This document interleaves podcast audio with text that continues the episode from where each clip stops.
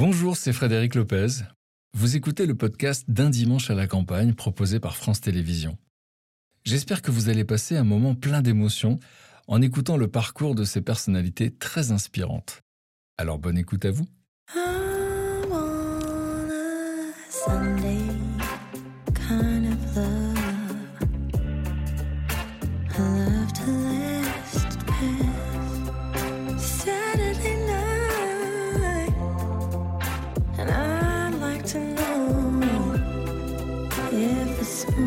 Love at first sight. I want a Sunday kind of love. Souvent, il faut se battre pour faire accepter sa différence. Nos trois invités de cette semaine le savent mieux que personne, car ils ont dû imposer leur singularité pour briller dans la lumière. Ouh, j'aime trop. On est les rois du monde. Humoriste, comédien et réalisateur à succès, Michel Boujna est aujourd'hui un artiste comblé.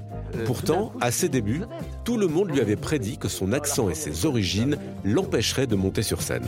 Qui est-ce qui va s'intéresser à l'histoire d'un petit juif tunisien? Je suis rien du tout. Je viens d'un pays qui a été colonisé, je suis rien du tout. Mais je m'en fous à ce moment-là. Je dis, je vais le faire. En 20 ans de carrière, la chanteuse Chimène Badi a vendu plus de 3 millions et demi d'albums. Mais il lui a fallu du temps pour trouver sa place dans un métier où la tyrannie des apparences peut être dévastatrice. Et alors, il y a un coiffeur qui dit bah, il va falloir lui faire comme ça pour ses cheveux parce que ça, ça va pas. Puis il y en a un qui dit bah, il va falloir lui épiler les bras parce que ça, ça va pas. Et alors, moi, je suis sortie de là, j'avais l'impression d'être euh, immonde.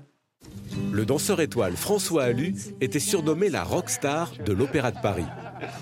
Mais son caractère rebelle s'est souvent heurté aux traditions de la prestigieuse institution. Un grand écart de plus en plus difficile à supporter. J'avais mon paquet de bonbons, ma pizza, mes gâteaux, mon soda, et j'ai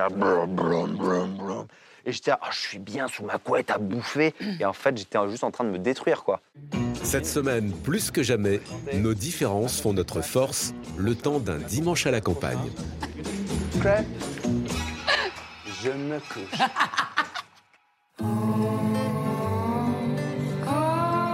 Mais à cet instant, nos trois invités ignorent tout de ce qui les attend. Sunshine left us in a song wide-eyed haze.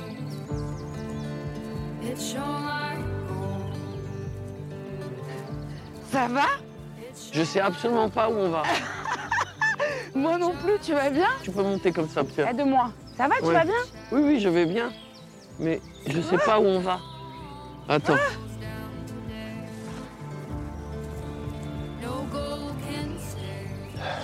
Par ici. Eh oui. Bonjour. Oh, bonjour. Salut, ça va et vous Bah, écoute, ça va, enchanté. Ah, bah, ravi. Viens t'asseoir avec nous. Je peux faire une bombe non, ou pas non, surtout pas. Ah, mais très content. Ah, bah, très heureux aussi. Bonjour, bah, François. Moi, j'ai plus de main. Enchanté. Pardon, excusez-moi. Ah, c'est c'est le froid. Bonjour. Bonjour, mon chat. Attention, je vais essayer de pas vous faire tirer. Ou pas. Hop. Regarde, Merci. on est parti. Allez. Oh, c'est génial. C'est un peu un rêve de gamin, ça. On part un peu à l'aventure. Va- Vous voulez faire un petit, un petit 360 Bien, ouais. Bien joué. Allez, 1, 2, 3 et 1. C'est bon là, les gars, je crois que vous avez pris le. On a pris le coup de main. hein. Ouais. Faites gaffe, les mecs, on va se prendre le truc. Ah, c'est toi, c'est toi, c'est toi. Attends, attends, attends. Attends, c'est pas grave, c'est pas grave. Voilà. On y est. Ah, on y est. D'accord. Fais gaffe, Mich Micha. Hop. Tiens. Hop, donne-moi ta main. Et prends la mienne. Voilà. Merci. Allez, C'est bon? Attention. Sûr. Par là. C'est carrément mignon. Hein. Ah ouais, c'est vrai que c'est très mignon. On va aller au show, Michel, tu vas être content. Hein? J'ai l'impression d'aller en stage commando. Bon, après, on pourra le faire en rampant si vous voulez demain. Oui, bien sûr. Mais regarde comment c'est mignon. Ah, c'est très beau, hein. Ouais, c'est très mignon. Bonjour. Bienvenue. toutou qui est là. Je suis content de vous rencontrer. Je suis ravie aussi. Vraiment. Enchantée. Enchanté. François, Salut, aussi, ça merci. de vous rencontrer, Bah, ouais, moi aussi, ravi de, ravi de vous rencontrer. Et installez-vous. Dans ce petit jardin. Installez-vous. C'est C'est génial. mignon. Ah oui, direct, on attaque le brunch. La totale. Michel, on s'était vu quoi, il n'y a pas longtemps, euh, il y a 10 ans ici, À peu près. dans ce coin-là. Oui, à peu près. Vous avez passé un bon week-end à l'époque? Oui, à Sinon, peu vous près. seriez pas revenu. vous seriez pas revenu. Euh, oui. Allez, mangez à peu près, installez-vous. Moi, je suis super content de vous recevoir. On va passer 24 heures ensemble pour faire connaissance. Vous êtes dans- dans- tous les trois dans des univers très différents, trois histoires euh, inspirantes, trois euh, destins, on peut le dire comme ça. Vous êtes d'accord avec ça? Oh oui, moi je suis d'accord avec tout. À partir, du moment, à partir du moment où j'ai moins froid, je suis d'accord avec tout. On peut dire que ça fait 50 ans de carrière? Ouais, c'est ça, 50 ans. Voilà, euh, on va dire un artiste comblé euh, au cinéma. On vous a vu dans 35 films, euh, certains qui sont très marquants, je pense au Nombril du Monde, mais aussi un César pour Trois hommes et un couffin. Et puis aussi comme réalisateur, donc à succès, là aussi, c'était magnifique. Je pense à Père et Fils, 1 200 000 téléspectateurs dès le premier film, c'est quand même incroyable. Ouais, c'est même le problème, mais c'était c'était bien. Ah, bravo. Et puis One, One Man Show, euh, vous en avez fait 11, et je pense au, au Magnifique. Et là, je suis intéressé par le destin de ce petit garçon qui naît à Tunis, qui arrive en France à l'âge de 11 ans, donc c'est assez brutal. Et on verra comment vous avez parcouru ce chemin. Vous connaissez personne dans le show business. C'était pas gagné d'avance. On va voir ça tout à l'heure, Non, hein, tout au long de ce week-end. comme dirait Lelouch, c'est les hasards et les coïncidences. On va parler de ces hasards et ces coïncidences. Et des obstacles aussi. Chimène Badi, euh, là aussi un destin incroyable. Les obstacles ne vous ont pas empêché de réaliser vos rêves? Non. hein, il y en a eu. Il y en a eu, oui. Alors, beaucoup. à l'adolescence, on aurait pu vous briser du harcèlement, Ouais. euh, de l'isolement, de la solitude. Ouais. Et, euh, et puis, euh, un succès incroyable à l'âge de, de 19 ans. Vous êtes très, très jeune. On vous découvre dans un télécrochet qui s'appelle euh, Popstar. Popstar. Et vous savez mieux que personne que la surexposition, ça peut rendre très, très vulnérable. Ouais. Ça peut être même très dangereux. Ouais. Je le sais, je le sens déjà. J'ai déjà vite compris que ça ne serait pas simple. Voilà. On va raconter, j'ai envie de dire, euh, la gloire et les coulisses de la gloire. Et en tout cas, on va dire 20 ans et 3 millions et demi d'albums plus tard, vous avez un peu la bonne distance maintenant. Oui. Et, et vous revenez sereine, c'est ça? Le lâcher prise. Et puis vous rencontrez pour la première fois François Allu, Oui. c'est ça? Oui. Le singulier François Allu, ça vous va comme mot, singulier C'est super. Ouais. Alors, euh, il y a une partie du public qui vous connaît comme jury dans Danse avec les stars, et puis une partie du public qui vous connaît comme danseur étoile à l'Opéra de Paris, un titre très prestigieux qui vous faisait rêver dès l'enfance. Et dès l'âge de 10 ans, euh, vous avez accepté euh, tous les sacrifices, euh, tout ce qui, l'austérité, si j'ose dire, euh, la rigueur La rigueur. de l'Opéra de Paris, euh, pour avoir euh, bah, cette nomination. Et alors, coup de théâtre, vous êtes le premier à décider de quitter l'Opéra de Paris, sept mois après cette nomination. Ouais. C'est un peu mystérieux pour nous. Comme d'ailleurs, comme tout ce qui se passe à l'Opéra, c'est mystérieux. J'espère que vous lèverez le voile là-dessus. Oui. Mais euh, en tout cas, on peut dire que vous avez choisi la liberté euh, au prestige, finalement. Oui, oui, c'est ça. Et puis il y a une certaine sécurité parce que l'Opéra de Paris, ça offre euh, beaucoup de choses et, et je suis très reconnaissant de toute la quête d'excellence qu'ils m'ont inculqué, cette rigueur que j'avais pas du tout au début. Vous êtes fasciné, euh, Michel. Ben, c'est toujours passionnant d'entendre euh, le parcours des autres. Vous savez, on, on se découvre toujours euh, à travers les autres. hein. Ouais, super, j'espère que ça va vous intéresser parce qu'on va passer un week-end ensemble. Et euh, j'ai une question essentielle, c'est qui fait à manger ce soir? Moi, je, je ferai ce que je peux. Et ben moi aussi, je ferai ce que je peux Et, avec toi. ce- et celui qui critique, je le frappe. Pour, pour moi, ce qui est très important, c'est que vous fassiez semblant que c'est bon. D'accord. Vous ne nous dites pas ce que vous allez faire. D'accord. Et faire des crêpes? Parce que demain, c'est la chandeleur. hein. Alors je peux, je peux casser des œufs si vous voulez. voilà, ça je sais faire.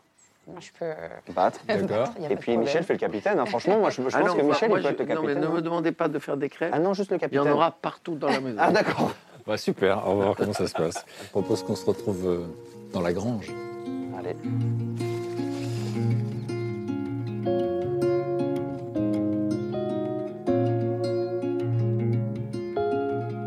Do you recall not long ago we would walk on the sidewalk Très mignon. innocent?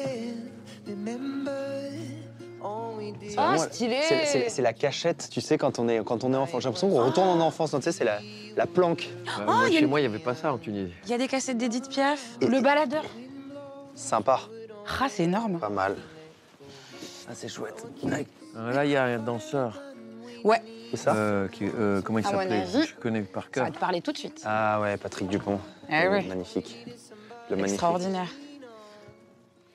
Yamakasi, j'adore. Alors, on est ici pour parler de, de votre enfance, aux uns et aux autres. Michel Boujna, je vais vous proposer de regarder une photo de vous, enfant. Si vous aviez eu la possibilité, par magie, vous qui êtes adulte aujourd'hui, de retourner dans le passé et de parler à l'oreille de cet enfant. Vous qui connaissez la suite de son histoire, qu'est-ce que vous lui auriez dit? Je leur ai dit, t'inquiète pas, ça va bien se passer. Ça va être difficile, ça va pas toujours être euh, rigolo, mais euh, tu vas t'en sortir, n'aie pas peur. Alors pour qu'on comprenne un petit peu, vous grandissez, euh, vos dix premières années, c'est en Tunisie. Hum Et votre papa est médecin, mais vous dites que c'est le médecin des pauvres. Oui, on n'avait pas, on n'avait pas beau- beaucoup, beaucoup d'argent euh, en Tunisie. On vivait plus- médecin, on imagine la, la bourgeoisie. Ouais, euh, à la- il était chef de service, euh, il était spécialiste des poumons parce qu'il avait un petit frère qui était mort de la tuberculose. Et il s'était promis à 8 ans de, de devenir médecin, de faire sa spécialité et de participer à l'éradication de la tuberculose en Tunisie. Ce qu'il a fait. Et en même temps, il avait un, un- un cabinet et euh, il y avait une queue de 3 km parce que euh, il faisait pas payer. Il rentrait avec des œufs, des tomates. Une fois, il est rentré avec une biche à la maison. euh, Une biche. euh, ouais, c'était un, un humaniste, quoi. Vous êtes troisième dans une fratrie euh, de Ouais. quatre. Ouais, c'est tout à droite. Euh, Quel genre d'enfant Bah, Vous êtes, on a l'impression qu'il est triste. Il est triste. Quand je disais tout à l'heure, n'aie pas peur, ça va bien se passer. Quand Ouais. vous voyez ce visage, vous pensez bien qu'il en avait besoin, le gars. Oui. Troisième, donc ce qu'on appelle le puiné. Celui qui n'a pas de place, il n'est pas, il est pas cadet, il n'est pas dernier, il n'est Hmm. pas l'aîné, il n'est rien. Donc je me sentais toujours euh, abandonné euh, ou, ou différent, ou je sais pas. Il D'accord. travaillait beaucoup, votre père. hein? Mon père, il avait son métier qu'il adorait, la politique, et puis c'était un flambeur. Et donc, on ne le voyait pas beaucoup. Qu'est-ce qui t'a donné la force après de, de continuer en fait? Enfin, L'envie que mon père me regarde. Moi, j'ai compris un truc fou quand même. Quand mon fils a fait du judo petit, Mhm. que je l'ai vu en kimono, je suis tombé en larmes et je suis sorti. J'ai pleuré T'as pensé à ton parce que moi, je n'ai jamais vécu ça. Ah. C'est-à-dire de voir mon père me regarder Ouais, quand moi, je faisais quelque chose, je comprends. petit. Et donc la question qu'on se pose évidemment, c'est pourquoi on vous a retrouvé quelques années plus tard dans la lumière et vous dites finalement euh, l'envie que votre père vous regarde. Je pense que le déclenchement, c'est ça. Genre si ça parle à tout le monde cette phrase. Vous ai vu acquiescer. Ouais, tout à fait. ouais. Pour vous, c'est qui? Je, pense- je pense à ma mère en fait. Elle donnait des cours de danse assez tard le soir. Je pense qu'elle était, elle était épuisée et en remontant parfois, donc, euh, ou même le week-end, je lui disais Maman, regarde, j'arrive à faire une période de plus, une période de plus. Et puis j'étais assez, je pense, euh, usant comme enfant. Je disais tout le temps Regarde-moi, regarde-moi, regarde-moi. Et, au- et au bout d'un moment, ils m'ont donné beaucoup d'attention, mais visiblement pas, Pas assez. pas encore assez, ouais, je crois. Et donc maintenant vous êtes sur scène. Ouais. Et vous C'est aussi Ouais, pour, pour euh, voir la phrase de. C'est un peu comme de Michel, euh, mon papa aussi. J'avais euh, ce sentiment que des trois, j'étais celle euh, avec laquelle il avait le moins de, de, de relations, d'échanges. Ça conforte la théorie de Michel. Sauf que moi, je l'ai eu ce regard ensuite de, de papa sur moi, vraiment. Beaucoup de points communs, effectivement, dans, dans vos récits. Ça veut dire qu'on est sur scène pour, euh, pour que quelqu'un nous regarde. Mais là, vous êtes encore loin d'imaginer Oh, ce que vous allez faire plus tard. Et à 11 ans, vous allez vivre un, un déracinement. Vous quittez euh, la Tunisie pour arriver en France. Moi, je veux pas quitter. hein. Moi, j'ai cassé toutes les fenêtres de la rue où j'habitais Mm. avec mon lance-pierre. Et après, j'ai été me cacher dans la voiture. De rage. De rage. Ouais, il fallait que je laisse. de colère. Je leur dise que j'étais pas content de partir. Euh, j'ai appris beaucoup plus tard que mon père, et on lui a dit un jour, euh, pas pour nous, hein, mais pour certains, en ce moment, tu es plus, plus juif que tunisien. Il est rentré à la maison, il a eu tellement de peine de ça qu'il a dit à ma mère, on s'en va. Et moi, je lui en voulais à ce moment-là. Je comprenais pas tout ça, je savais pas tout ça. J'en voulais terriblement pas. Moi, j'ai arrêté de manger. C'est à ce moment-là où j'ai commencé à, être- à tomber très malade tout le temps. C'était ma révolte à moi, j'ai arrêté de dormir. Quand vous arrivez en France, c'est quoi le souvenir que vous avez, les premiers souvenirs La croix d'Arcueil, C'est un banlieue parisienne Ouais, euh, banlieue sud, sixième étage d'un HLM, euh, deux, deux pièces, on est six. Ah ça un- Il y avait un côté sympathique, c'était qu'on était tous, Tous serrés, ensemble, ouais. beaucoup plus qu'à Tunis. Et là, j'ai vu mon père. Ça, c'était sympathique. Mais sinon, la neige et la neige. c'est horrible, horrible, horrible, horrible. Alors, la première école où je suis arrivé, c'était horrible. Ah oui, ça devait être dur. Je ça me suis aussi. battu. Pour, pour la première fois de ma vie, j'ai envoyé un- quelqu'un à l'hôpital. C'est la seule fois de ma vie où je me suis battu. Je me faisais insulter. De quoi? Ah, salut l'arabe. Le lendemain, ah, salut le juif. Mm. Ah, salut sale arabe. Ah, salut le sale juif. Mhm. Au bout de dix jours, c'est toujours, toujours le même, un grand. Et je l'ai envoyé à l'hôpital. Vous vous souvenez de- d'un d'un jour où vous faites un exposé qui va tout changer, en fait, pour vous? On est en 67. Je rentre à l'école à Paris. Au programme, on doit faire des exposés. Et moi, comme je dors pas depuis que je suis en France et que mon père avait quand même réussi à ramener une partie de sa bibliothèque, je lisais. Et je suis tombé sur un livre qui s'appelle Le dernier des justes d'André Schwarzbart. Et je fais un exposé sur ce livre qui est bouleversant. Ça, c'est l'effet déclencheur. Le théâtre va venir de là, en fait. Ah, totalement. Totalement. Parce qu'avant, je, je, je- je parlais comme ça. Et tout le monde se foutait de ma gueule. L'exposé, vous l'avez fait en zozotant Ouais, en zozotant. Tout d'un coup, je sens qu'on m'écoute, Hmm. je sens que je trouve les mots, naturellement ils viennent, que les gens sont bouleversés par cette histoire, parce que moi je suis bouleversé Eh oui, par cette histoire, que l'émotion elle passe, ils viennent tous me chercher après en disant c'est génial, le prof me dit tu nous racontes quand un autre livre, Euh, Ah, c'est tout d'un coup je suis une vedette. Hmm. Et ils viennent me dire ah tu sais nous on a une troupe de théâtre et tu veux pas venir faire du théâtre avec nous? Je commence à faire du théâtre. Évidemment c'est une super catastrophe. C'est pas que je suis pas doué, c'est que jamais on peut penser que ce, ce garçon sur scène. Faut faire carrière. Ah mais jamais en rêve. Et donc, à ce moment-là, de cette période-là où vous faites du théâtre à l'école, est-ce que vous rêvez un peu de ça ou Oui mais je veux faire ça comme un amateur. Je veux être médecin et je fais du Hmm. théâtre le week-end. Mhm. Genre dans ma tête c'est ça le plan. Et un jour, vous êtes en vacances en Lozère. Ah oui, alors ça, c'est ça qui a tout changé. Je suis ami avec Paul Alliot, qui est le fils de René Alliot. René Alliot, c'est La vieille dame indienne, c'est le, le- la plus grande récompense au, au Festival de Venise. Et lui, il fait un film qui s'appelle Les Camisards. Et euh, ils n'ont pas d'argent pour faire le film. Et nous deux, on est engagés comme chaouche. Chaouche. C'est-à-dire, chaouche, c'est en dessous d'esclave. Tu vois ce que je veux dire? C'est l'esclave. Et l'esclave, il a un esclave. C'est le chaouche. Et c'est et moi. concept. Et on fait tout. On peint, on machin, on cloue, on trie les costumes, on machin. D'accord. Et je rencontre dans ce moment-là Rufus, Jean Buise, que des mecs merveilleux. Et dernier jour, pour nous, parce qu'on rentrait à l'école, j'avais Rufus à côté de moi et j'ai dit Mais dis-moi, euh, bon, ce métier, euh, comment on fait pour bouffer? Il me dit Si tu veux, tu peux. Qu'est-ce qu'il m'avait pas dit? C'est une phrase Là, très forte. donné l'espoir. en fait. Ouais, bah ouais. Et c'est ce jour-là où j'ai commencé à me dire à moi-même d'abord que j'allais faire ce métier. On verra la suite tout à l'heure. En tout cas, on voit qu'un exposé et une phrase de Rufus, ça peut changer quand même euh, Ouais. une destinée. Euh, Chimène Badi, je vous pose la même question que, que j'ai posée à Michel. Si vous aviez la possibilité, comme par magie, vous parler à l'oreille de cette petite Mhm. fille, qu'est-ce que vous lui auriez dit? Bah, je lui aurais dit un peu comme Michel. Tu vas douter, tu vas même parfois ne plus croire en rien, mais ça va le faire. Tu te relèveras. Ça ira, ça ira, tout se passera bien. Alors, Chimène Badi, vous grandissez dans le Lot-et-Garonne. Oui, Euh, le village s'appelle Bias, c'est ça? Oui, tout à fait. Je, je, nais à- je suis née à Melun, en Seine-et-Marne. On y est resté deux ans. Et ensuite, euh, Hmm. ah, c'est mon père avec, ma petite sœur. Et ensuite, euh, on va vivre euh, à Bias, effectivement. Et vous grandissez dans quel environnement familial? Comment ça se passe à la maison? Alors moi, je suis la première petite fille de, de, de mes grands-mères. je suis la première nièce de mes oncles. Je suis la première. Donc je suis couverte d'amour, je suis couverte d'affection. Vos parents font quoi?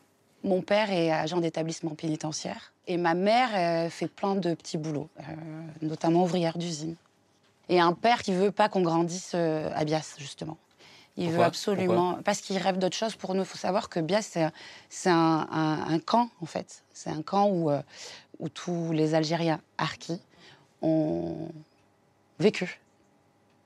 Et mon père aspire à autre chose pour nous. Il veut qu'on ait une belle euh, maison, un grand jardin, euh, et qu'on vive autre chose, qu'on soit pas. euh. Mais moi, ce camp, j'ai que des bons souvenirs. Je me rappelle de, d'un endroit où on est tous ensemble et où on vit des moments extraordinaires, où j'ai mon petit vélo et je vais voir mes, petites, mes copines. Enfin, je suis assez libre. J'ai euh, 4 ans, je suis bien, quoi, je suis heureuse. Puis on va déménager, effectivement, ensuite, dans cette maison que, que papa a commencé à faire construire. Et il n'habite pas encore avec nous. Il est, euh, il est sur Bordeaux à cette époque-là. Vous le voyez une fois par semaine. On le voit une fois par semaine, ouais. Et donc vous êtes seul avec votre maman. Et c'est pas simple à cette époque-là, Pourquoi? Parce qu'on est la première famille euh, de confession musulmane euh, à arriver dans ce village. Ce village qui s'appelle Soubirous. Et l'enfant que vous êtes, comment vous savez que c'est pas simple? Ah ben c'est des phrases très simples comme où les gens passent en voiture et nous, nous, nous, nous hurlent « Bande de sales arabes, rentrez chez vous ».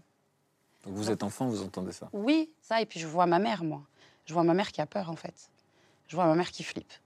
parce qu'on reçoit aussi des coups de téléphone euh, qui sont très violents. Euh, Je me rappelle de moments où ma mère prépare les affaires de mes frères et elle nous met dans la voiture et on, on va chez ma grand-mère, on va dormir chez ma grand-mère. Elle veut pas On se rester seule avec ses enfants? Elle a peur. Et une fois, c'est moi qui vais décrocher. Et là, j'ai euh, 7-8 ans.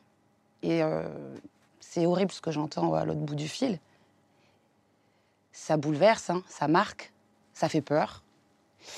Mais on va rester solide parce que ma mère, elle est forte. S'il y a une femme, pour moi, qui est un réel exemple dans, dans mon existence, c'est ma mère. Et on va se bagarrer, on va tenir le coup jusqu'à ce que papa euh, soit enfin euh, muté. Déjà, quand papa est revenu, c'était un soulagement. Moi, je me rappelle d'un truc très simple. Je suis dans ma chambre et je l'entends juste faire ce truc euh, tout bête, mais qui va me rassurer mais, euh, pendant des Mmh. années. quoi. Ça a été, euh, il est là, quoi. Il est là. et ma mère, pour elle aussi, ça a été beaucoup plus simple. Alors le Walkman qui est là sur le bureau de Michel, il n'est pas là par hasard. Qui va vous offrir ce Walkman? Mon oncle. Il va m'offrir ce Walkman quand j'ai ouais, 5-6 ans, avec une cassette dedans de Bernard Lavillier. Et donc, quand il m'offre ce baladeur, c'est une révélation. Parce que euh, je vais beaucoup m'isoler, moi, et écouter, euh, écouter, écouter, écouter en boucle. Quand vous vous isolez, vous échappez à quoi? Ben, J'échappe euh, à cette peur, justement, que je, peux, que je peux voir sur ma mère, que je comprends, euh, qui va, moi aussi, pas mal me, me bouleverser, et puis surtout qui va faire que je vais grandir plus vite que prévu. Ça m'a quand même endurci assez vite. Mais effectivement, la musique va être mon échappatoire. Et puis après, je vais me rendre compte que quand moi je chante, il y a aussi ce truc de, de se vider. À quel moment vous réalisez ce que vous avez cette voix? D'ailleurs, enfant, vous aviez cette voix aussi? Oui, en fait, moi j'ai chanté très vite et d'après ma mère, j'ai commencé à fredonner un air de chanson avant même de parler. Puis après, je vais être un peu le jukebox de ma mère. C'est-à-dire que par exemple, quand elle prend son bain, elle m'appelle Tu veux pas me chanter ça? Tu veux pas me chanter ça? C'était tout le temps comme ça. Ouais. Vous êtes le jukebox de la maison. Ouais. C'est ma mère qui va déceler qu'il y a quelque chose. Et elle va en parler à mon père, mais plus tard. Parce que mon père, euh, c'était Ah ouais? pas. Oui, c'était pas quelque chose. euh, je pense que ça lui faisait peur pour ses filles aussi beaucoup. Ouais. Et alors, je pense que quand ton enfant, ta fille, euh, souhaite devenir Une chanteuse, faire de la musique. et sûr. tout Vous formuliez lumière. si jeune? Ah, moi, je, je me suis jamais projetée dans autre chose que dans la chanson.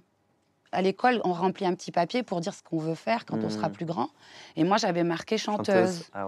Et mon instituteur m'a regardée avec... et j'ai senti que je me suis dit mais j'ai marqué quelque chose qu'il fallait pas. Est-ce que et je suis rentrée à la maison et j'ai dit à maman, maman c'est un métier chanteuse. Et elle m'a dit c'est particulier, ça pourrait l'être, mais d'abord travaille bien à l'école et puis on verra. Alors l'adolescence, c'est quelque chose que vous ne souhaitez à personne, votre adolescence. Comme je suis dans mon monde et assez euh, introvertie, et puis avec un physique atypique, des cheveux particulièrement frisés, euh, ben, du coup, je suis un peu pointée du doigt, quoi. C'est-à-dire qu'il y a des élèves qui vont me prendre en grippe, Hmm. et ça va être des combats euh, assez euh, quotidiens. Tous les jours, il faut s'imposer. Parce que la plupart du temps, t'attends à 17 heures pour s'occuper de toi, pour s'occuper de ton cas. Et ce qui est terrible en plus à cette époque-là, c'est que les personnes adultes qui sont là et qui sont censées capter ce qui est en train de se passer, ils ne le décèlent pas du tout. Hmm. Ou du moins, ils y font même pas attention. Donc finalement, vous grandissez dans la peur à ce moment-là et, euh, et et peur dans l'isolement. jamais. Et dans l'isolement, c'est ça. C'est-à-dire que je me renferme de plus en plus. Je sors de moins en moins, euh, même avec mes parents, même avec mes frères. Moi, à la fin, j'avais même plus envie d'aller au collège. Mm. C'était la seule chose qui me permettait, pas d'oublier, mais en tout cas un temps de me poser, de me reposer. C'était, oui, c'est de m'isoler avec la musique. Et un jour, vous chantez en classe? Oui. Ça va pas m'aider, ça. Ça va pas m'aider du tout. Je suis en, en sixième. Et en fait, on- avec ma prof de musique, on, on tra- on doit travailler une chanson qui s'appelle Le bal des Lazes de Michel Polnareff. Et à la fin, elle me dit Je peux pas te mettre un 20, mais je vais te mettre 19. Et moi, je suis contente de moi. Je suis contente Mm. parce qu'en plus, euh, ça m'encourage. Mm. Sauf que les élèves, là, Hmm. Jalousie, euh, plus, plus, plus. Ouais. Mm. Euh, Et puis ça part tout de suite dans la classe le jour même. C'est ça y est, elle se la pète, ah. Alors que pas du tout. Moi, je suis là. Je suis, c'est dingue ce qui est en train de m'arriver. Je viens de chanter pour la première fois de ma vie devant un premier public en Mm. fait, puisque c'est, c'est... Il y a un public qui t'aime pas forcément. en et un plus, donc, public qui euh, m'aime pas Mais ils sont pas venus. Il y en a personne n'est venu te voir en disant qu'est-ce que tu chantes bien. Non, non, non, non. Mais moi, si j'avais écouté ma prof de, ma toute première professeure de chant lyrique, si je l'avais écoutée, j'aurais jamais été artiste, j'aurais jamais fait. euh, Ah ouais parce, Elle vous a dit quoi? parce que moi, la première fois qu'elle m'a entendue, j'avais euh, 15 ans. Et elle me dit Bon, déjà, tu deviens jolie quand tu chantes, c'est déjà pas mal. Je me prends ça. J'ai un vrai. euh, C'est tellement violent. Et ça a été terrible pour moi. Moi, elle m'a cassé les deux jambes. Mais effectivement, il y a des personnes comme ça qui se rendent pas compte qu'elles peuvent, en une seule phrase, Ah, ou même avec un seul mot, Ouais. vous anéantir. Alors, ce qui est fou, c'est que vous rêviez d'être chanteuse. Nous, on connaît votre voix. Ouais, Votre mère l'avait remarqué. ouais. Vous allez faire des, des études agroalimentaires. Oui, parce que mon père, il me dit, écoute, tu veux chanter? Bon, si tu veux, why not? Mais par contre, les études, c'est les études. Et alors moi, je suis pas du tout inspirée, je sais pas quoi faire. Et je me dis, tiens, je suis assez à cheval sur l'hygiène, Euh, les restos, tout ça. Allez, pourquoi pas inspecteur d'hygiène Et j'y vais, quoi. J'y vais, euh, j'y vais tellement en rien à voir, quoi. agroalimentaire, rien à voir, quoi. Inspecteur d'hygiène. Inspecteur Je te d'hygiène. vois très bien. Je te jure, j'aurais été, j'aurais soir, été pénible. check, hein. Je te promets que j'aurais été pénible. On se lave bien les mains et tout. les tout, mains, promis. Attention, je vais derrière toi. Quand on va faire à manger tout à l'heure, attention. on- Mais voilà, attention. sans grande conviction. Et puis alors j'y vais, du coup je commence ces études et au lieu de passer le bac, eh ben, je vais passer le casting de Popstar, puisqu'en fait le, le- le- C'est un autre bac. voilà c'est ça. le bac se présente à, à la même période que le casting. Je plaque tout et je passe le casting. Ah, verra la génial. suite plus tard. François Allu, donc euh, avant de devenir danseur étoile, euh, vous avez grandi dans le Cher, mais je voudrais qu'on regarde euh, une photo de vous quand vous étiez enfant. Mhm. Qu'est-ce que vous auriez dit à cet enfant, à son oreille? Oh petit chat. Waouh.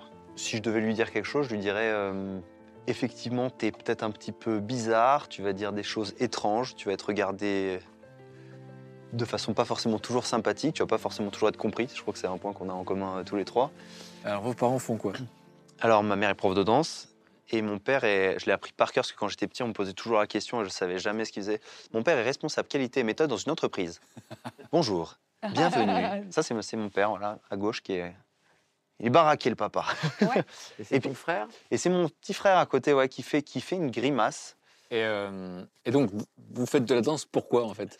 Parce Alors, je fais de la danse par, par erreur, en fait. Enfin, il y a deux lectures. Ma mère est prof de danse, elle me fait essayer la danse classique, je trouve ça nul. Être accroché à une barre, c'est horrible. Moi, je veux pas être accroché. Je veux être décroché de la vie, je veux être libre. Et puis un jour, je rencontre Patrick Dupont en vidéo et ça me donne le coup de cœur. Mais il y a une autre vision aujourd'hui, c'est que moi, j'étais à l'étage, ma mère donnait les cours donc euh, en dessous. Et en fait, quand j'étais au, au rez-de-chaussée, j'entendais la musique, j'entendais la musique, et puis je disais à père, maman, elle rentre bientôt? Et non, mais attends, elle a son cours, mais à, à, 9h, elle a fini, ok, elle rentre bientôt. Et je pense que le fait d'aller danser, c'était une façon de me dire, j'ai envie d'être, euh, d'aller rejoindre maman, quoi. C'était, c'était, c'était un petit peu ça, et je pense que, voilà, c'était le, le- le- le moyen de connecter avec elle. Et, euh, et j'ai connecté. son cours à elle au début? Dans, alors, le, le premier cours de danse classique que j'ai essayé, donc euh, je lui ai dit euh, c'est fini, oublie-moi, moi c'est euh, c'est pas du tout ma cam. En revanche, j'entendais de la musique un peu plus euh, bah, actuelle, quoi. Donc Mhm. il y avait peut-être, je sais pas, des petits sons de Chimène Badi de temps en temps, voilà. Et donc je me disais tiens, c'est- c'est- ça peut être sympa. Elle me dit bah est-ce que tu veux essayer le modern jazz? Bon, je me suis dit on va y aller. Et là, j'ai adoré parce que déjà, la- on n'était pas à la barre accrochée, Mhm. on était au milieu. Et, euh, et donc, j'étais avec toutes ces petites filles. Et je me rappelle, donc il y a la musique à fond. Et puis, on faisait les sauts, les tours. Et donc, ça, j'aimais bien. Et, euh, et donc, un jour, je vois, je vois ce, ce documentaire que ma grand-mère me montre de Patrick Dupont à la télé. Grand danseur étoile, ex-directeur de l'Opéra de Paris.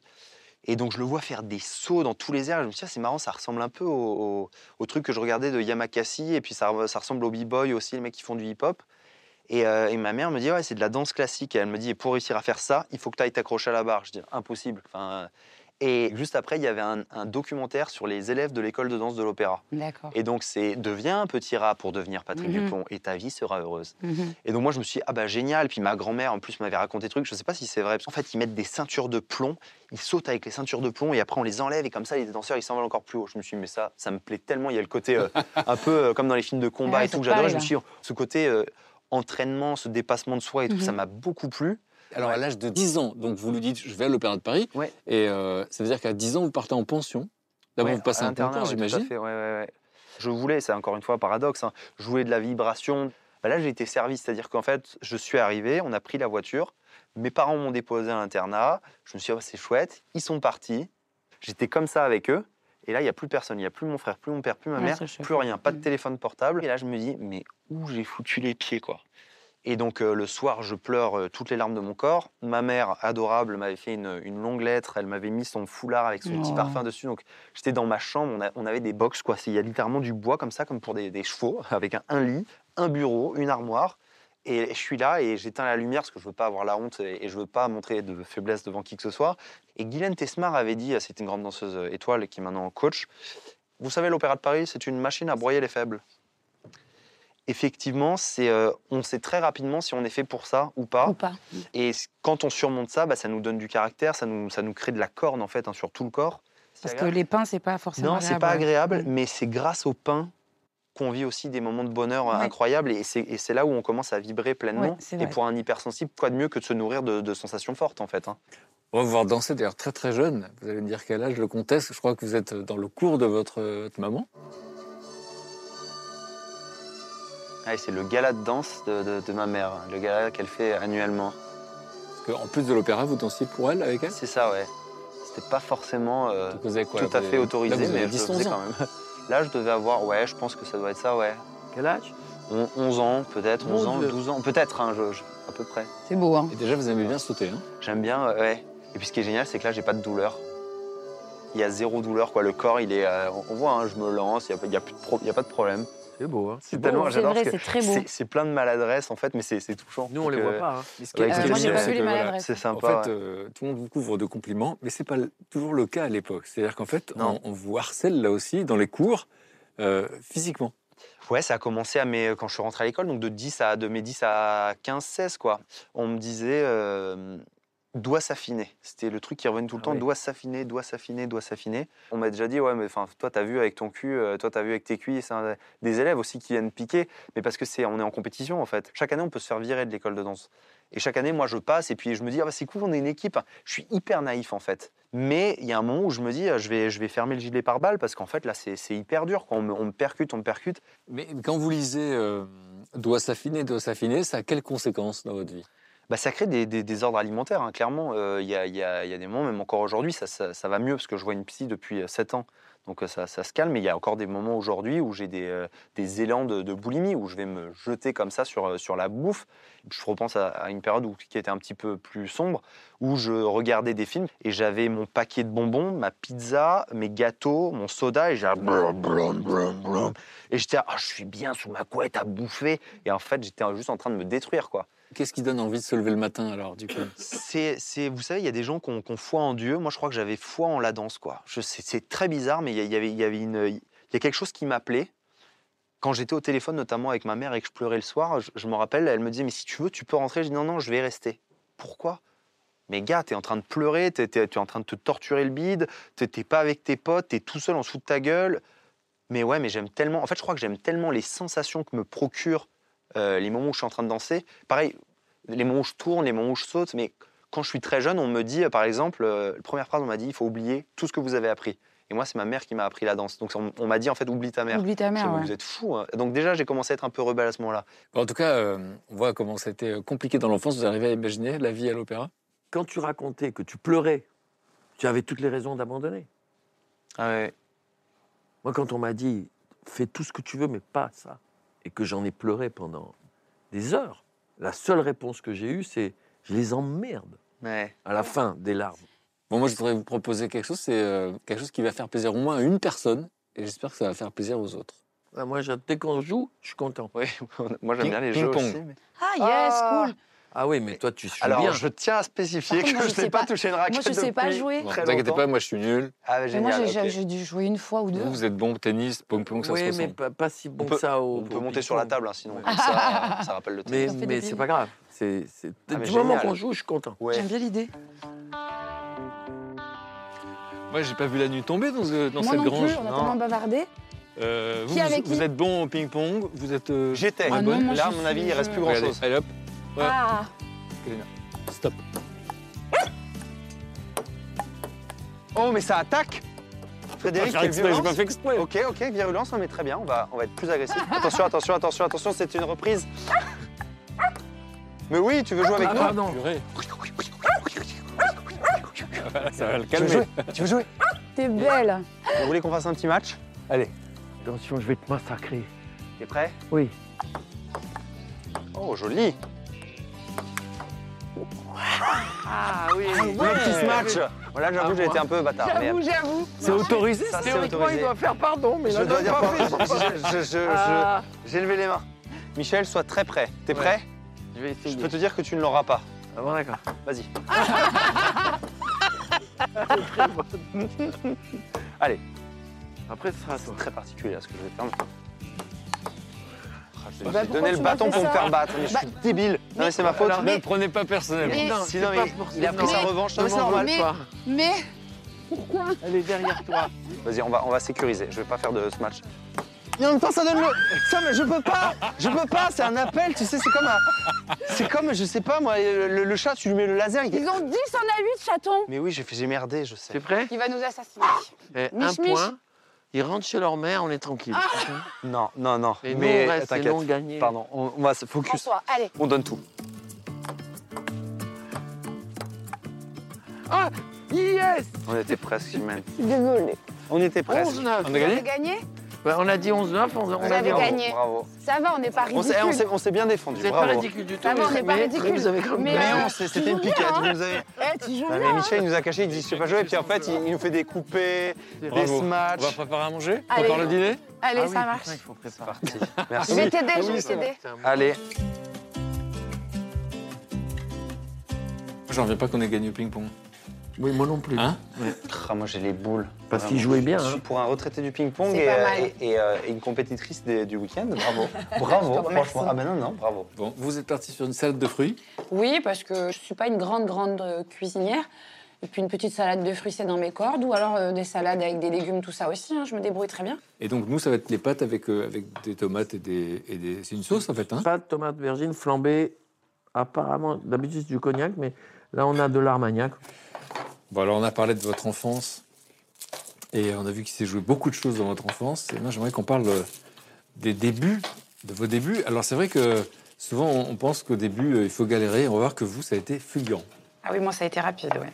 Donc, en fait, racontez-nous. Euh, donc, vous êtes dans ce, dans ce lycée euh, agronomique. Oui, agro- ouais, c'est ça. J'avais envoyé une vidéo euh, à un célèbre télécrochet, mais j'ai pas eu de réponse. Et en fait, quelques semaines après, la bande-annonce de Popstar va passer en télé. Et je vais voir ma mère et je lui dis, il y a la bande-annonce qui est passée, je peux appeler, je veux le faire. Et elle me dit, vas-y. Et j'appelle et je m'inscris euh, pour passer le casting sur Bordeaux. Et je pars avec papa. On regarde le, le- le casting, en fait, ce que, ce que le- les téléspectateurs ont vu du casting que vous avez fait devant le jury. J'avais chaud. Donc c'est a cappella, là il y a eu de la musique sur le reportage.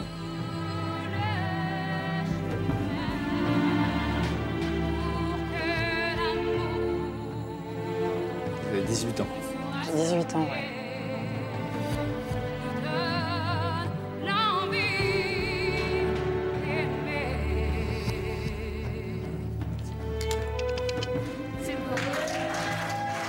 Alors ça va tellement bien se passer dans la compétition qu'à un moment donné, il y a un truc qui paraît étrange, Ouais. c'est qu'on vous, on vous dit maintenant que vous n'allez pas pouvoir intégrer le groupe. en Oui. fait.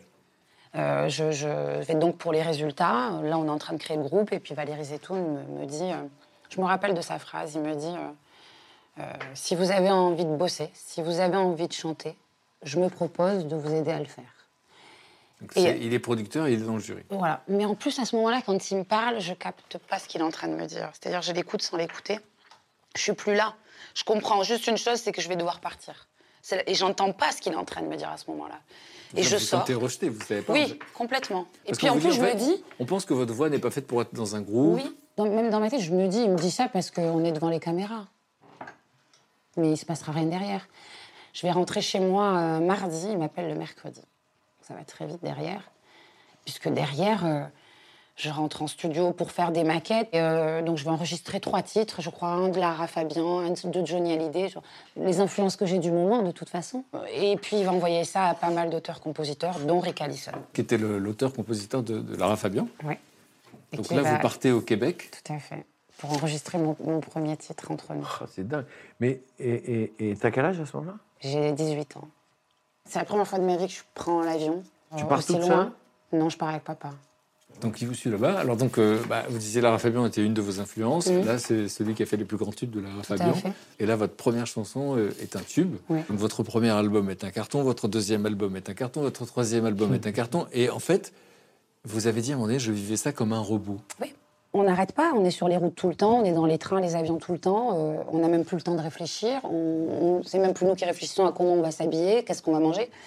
Mais il y a un moment où moi je me rends compte que je fais les choses par automatisme, même sur scène, que je vis plus les choses. J'aime pas qui je deviens. C'est-à-dire? Ben, je deviens quelqu'un de, de beaucoup moins patient, qui s'agace vite, euh, quelqu'un de nerveux, quelqu'un d'angoissé, stressé, euh, qui se perd. Donc je me dis qu'il faut faire un, break, qu'il faut s'arrêter. Alors on se rappelle que la cour de récréation, ça n'a pas été super pour vous, mais là c'est une cour de récréation géante. Ah oui. Avec la naïveté qui me caractérise à cette époque-là, je ne m'attends pas euh, à faire euh, autant de promos, de télé. Moi, j'imagine qu'on va me mettre sur une scène et que je vais chanter. Puis moi, je me dis, dans ma logique, qu'on va parler de ma musique, mais pas de ce que je suis, ce que je représente physiquement. Pas du tout. Et c'est une période qui, qui- qui est compliquée parce que, je, parce que je rentre dans la boulimie, parce que je souffre, parce qu'il y a un vide, parce que je suis pas bien. Et donc, c'est un cercle vicieux. Plus on m'attaque, plus je prends du poids. Et on vous attaque pourquoi C'est à quoi on vous attaque? On m'attaque sur mon physique, on m'attaque sur mon poids, on m'attaque sur ma peau. Et ça, ça se retrouve beaucoup dans la presse people, dans tout ce genre de choses. Et quand on a 20 piges, euh, c'est hyper compliqué. C'est très, très, très, très, très dur. Et, euh, et puis, euh, et puis il y a des personnes dans le milieu qui vous épargnent pas. Moi, je me rappelle d'une réunion euh, où je suis avec, euh, je sais pas combien de personnes autour de moi, d'une agence, une agence euh, qui va s'occuper de moi, de, de mon image. Et j'ai mon chef de projet de l'époque qui est là, en bout de table. Et alors, il y a un coiffeur qui dit bah, il va falloir lui faire comme ça pour ses cheveux parce que ça, ça va pas. Et puis il y en a un qui dit bah, il va falloir lui épiler les bras parce que ça, ça va pas. Puis- Et alors, moi, je suis sortie de là, j'avais l'impression d'être euh, immonde. Mais j'ai 20 ans, quoi. Mm, Comment on fait? Comment on fait pour, euh, pour encaisser tout ça euh, à 20 ans Et en plus, être, continuer de devoir être là, sourire et, et chanter. Et le faire et le vivre. Et tu es toute seule, il n'y a personne euh, près de toi qui, qui, peut, qui peut leur et- dire fermez vos gueules. À part euh, mes proches, à part mon père. euh. Non, mais à qui tu veux dire fermez vos gueules, Michel? Comment et pourquoi? Je pense à une fois où, euh, où je suis très malade, où j'ai euh, plus de 42 fièvres, je suis à Paris, et je suis vraiment, vraiment malade. Je peux pas chanter, c'est pas possible. Je fais venir un médecin, et il me dit effectivement, là, ça va pas du tout, vous pouvez pas, on va pas, non. Mon chef de projet parle avec lui dans le couloir, il revient me voir, le médecin, il me dit, mais je vais vous donner des médicaments, ça va aller. Sauf que moi, je préviens papa.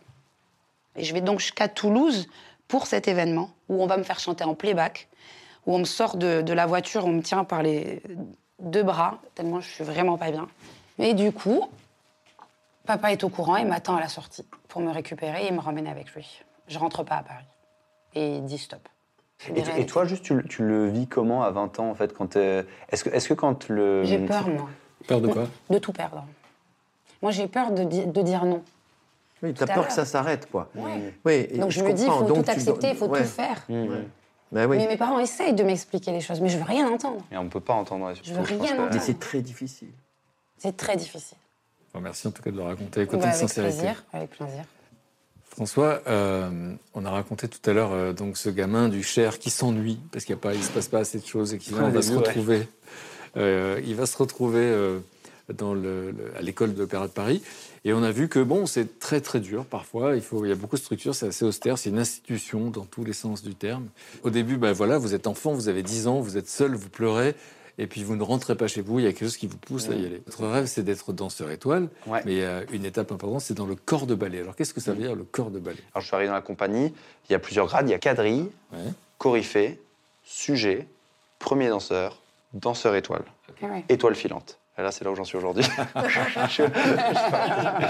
Et, euh, non, et en fait, je, je- quand j'arrive et que je fais du corps de ballet, donc je suis remplaçant des personnes qui sont dans les ensembles, et c'est très très dur. En fait, c'est- à la fois hyper respectable parce que c'est tous ces danseurs qui sont hyper alignés, qui dépassent pas du cadre, qui dansent tous ensemble, qui connaissent les places les uns des autres et tout. Donc je voyais des danseurs avec des carnets, des stylos. Je me suis dit, alors moi je suis venu danser, je suis pas venu prendre des notes. Enfin, je suis pas un architecte de la danse. On s'est, on s'est on prend des notes? Pour, euh, au début pour remplacer, parce qu'on est censé, cap- on est, on est censé être capable de remplacer les neuf danseurs qui dansent. Mm. Et puis, euh, au bout d'un an ou deux, je sais plus, la directrice à l'époque, Brigitte Lefebvre, euh, me met remplaçant d'un premier rôle dans Don Quichotte, qui est un des ballets les plus difficiles du répertoire. Donc j'apprends le rôle, bon, euh, voilà, ça avance. Et un dimanche matin, en fait, j'ai un coup de fil. Brigitte Lefebvre me dit Oui, bonjour François, ça va? Je dis Oui, ça va et vous? Très bien, tu fais Don Quichotte tout à l'heure à 14h30. À tout à l'heure Je dis D'accord. Je raccroche et je dis Don Quichotte, un trois actes qui est un des ballets les plus durs de tout le répertoire. Je n'ai jamais fait ça. Je suis encore débutant en partenariat. Et là, je me dis Mais qu'est-ce que je vais faire? Il me manquait en fait euh, un bout du troisième acte. Donc je, vais sur mon ordinateur, j'apprends le bout du troisième acte qui me manque. Euh, il est 11h, voilà, je, pars à Bastille, je m'échauffe, je vois la partenaire que j'ai jamais touchée. Elle me dit ok, ta ta ta ta. Donc on essaie deux trois trucs. Je connais la choré. Je finis le premier acte. Fin du premier acte, je suis lessivé. Mais c'est-à-dire que j'ai- le bourdonnement dans les oreilles, je ne vois plus rien. On fait le deuxième acte, ça passe, mais un, un miracle.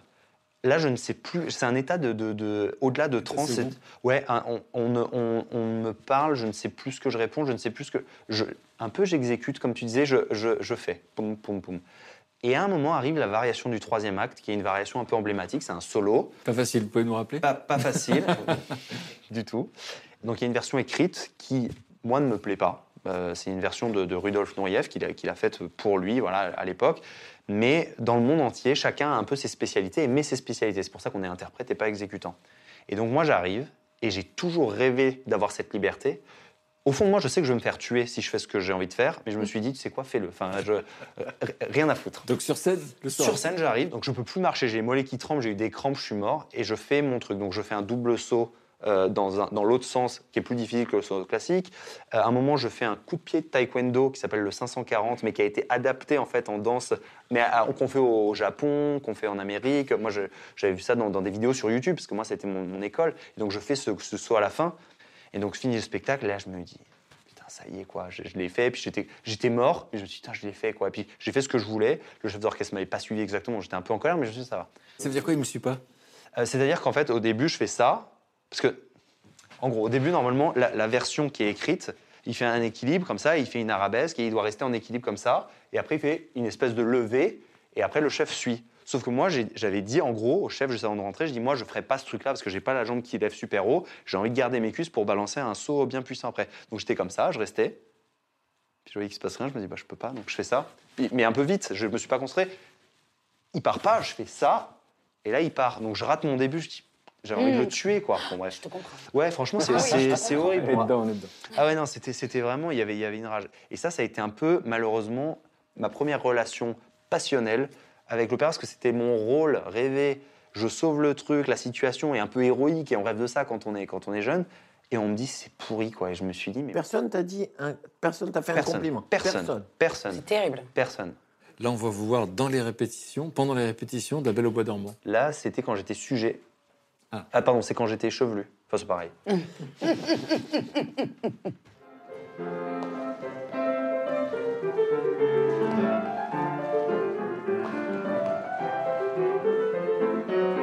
Mon Dieu. Pourquoi vous dites ça? Pourquoi, ouais, tu dis. Parce que les pieds, c'est- ça va, ça va pas du tout. C'est.